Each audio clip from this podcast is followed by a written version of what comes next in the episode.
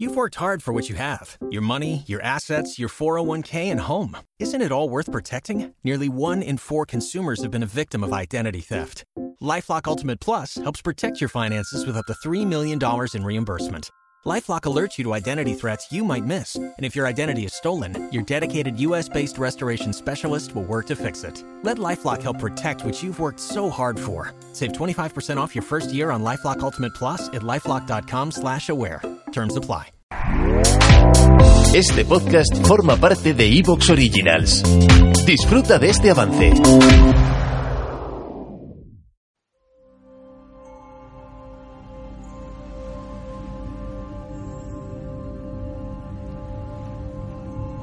Nací en las estribaciones norte de los Andes. Unos hombres me arrancaron del seno de mi madre y de la protección de los dioses, para después moldearme a su gusto y más tarde llevarme al mar. Pasé toda mi vida de barco en barco y recorrí todos los océanos, pero nunca aprendí a navegar. Es por eso que ahora estoy aquí, en este velero, a la deriva solo y cansado, esperando. Mi única compañía son los espíritus de los que murieron en el mar, que por las noches me cuentan sus historias mientras observo sin obstáculos el tapiz de las estrellas, y por el día dormito, deseando algunas veces haber muerto. Yo tan solo quisiera encontrar algún barco y como si mis deseos fueran órdenes, contra el fondo anaranjado del horizonte se recorta la enorme silueta de un carguero. Desde aquí no distingo su bandera y se acerca hacia mí lentamente, cochambroso y siniestro. Si no fuera porque lo he visto virar, se podría decir que está abandonado y que no hay gente dentro. Unos hombres me recogen y un escalofrío de emoción me recorre entero. Sus ojos rasgados brillan al verme y se arremolinan alrededor de mí como pajarillos. Oigo sus risas y sus gritos excitados. Me llevan adentro, me miran, me soban. Yo estoy contento. Lo que fueron risas ahora son llantos y la amabilidad, exceso sus rostros se han vuelto hostiles y macilentos. Observo cómo desatienden sus tareas, se emborrachan y al poco están todos enfermos. Conspiran unos contra otros, se apuñalan, se disparan, se dan caza. Ya nadie está a salvo en este barco. Yo soy el único cuerdo. Adentelladas los devoré y mi atávica hambre sacié con ellos. Soy una leyenda del mar. El tesoro maldito me llaman y de su codicia me alimento. Una leyenda del mar. Poema de Morriga.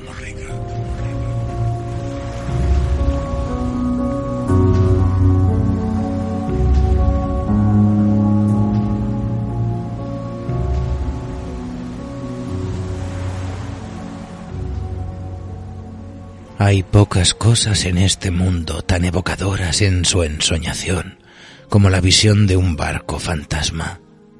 Leyendas paradas en la inmensidad oceánica, cascarones oscuros que se adivinan a lo lejos en prometedora desventura. ¿Qué fue de todos aquellos pobres infortunados que se embarcaron con esperanza del fruto, de la riqueza y el horizonte? Pescadores y navegantes que todavía rezan antiguas letanías antes de poner pie en la proa, mientras los ojos de las ventanas angustiadas contemplan desde la costa el oleaje despiadado de la mar embravecida. Naufragios, asaltos, escasez, pérdidas de rumbo y extravíos. Con la desgracia Incontables vidas se abisman en las profundidades del mar, y lo más llamativo de los mitos de la muerte oceánica es que esos cuerpos que todavía pertenecen a la naturaleza, casi nos parece que se pierden en algún lugar ajeno a este mundo, como si las aguas estuvieran emparentadas con el más allá, como si los cadáveres arrastrados hasta la orilla regresaran, voluntariosos, desde otro plano que poco o nada tiene que ver con los espíritus de la tierra firme.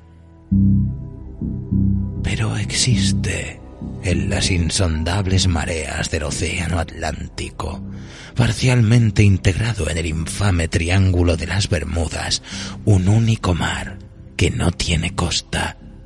Allí, los muertos no serán jamás devueltos a la tierra, porque las aguas en el mar de los sargazos casi siempre están inmóviles y las corrientes a su alrededor arrastran constantemente toneladas de algas y desechos que conforman inmensos varaderos que flotan apacibles, atrapando embarcaciones tripuladas, en algunos casos abandonadas en otros, en el sumidero final de nuestro mundo, pues allí terminará algún día todo lo que no se hunde, atrapado entre millones de toneladas de algas, y todas las pesadillas marinas y los sueños delirantes de locura y de muerte de los hombres harán acto de presencia cuando se nos invite a adentrarnos en las historias que se cuentan sobre sus aguas. Quizá fue esto lo que despertó la imaginación desatada del maestro Quiroga cuando escribió nuestra historia de esta noche. Así pues, acomódense, amigos, apaguen las luces, enciendan una vela y prepárense para desvelar el horror que yace oculto entre los tablones carcomidos de los buques suicidantes.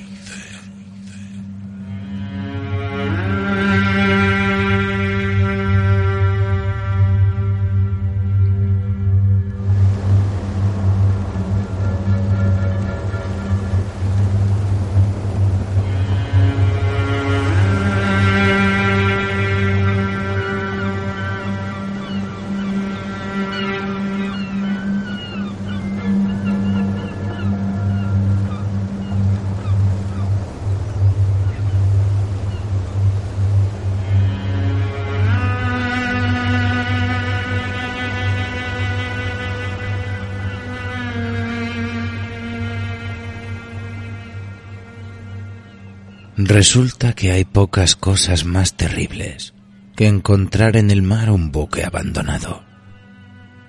Si de día el peligro es menor, de noche no se ven ni hay advertencia posible.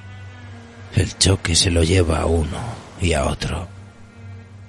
Estos buques abandonados, por A o por B, navegan obstinadamente a favor de las corrientes o del viento si tienen las velas desplegadas recorren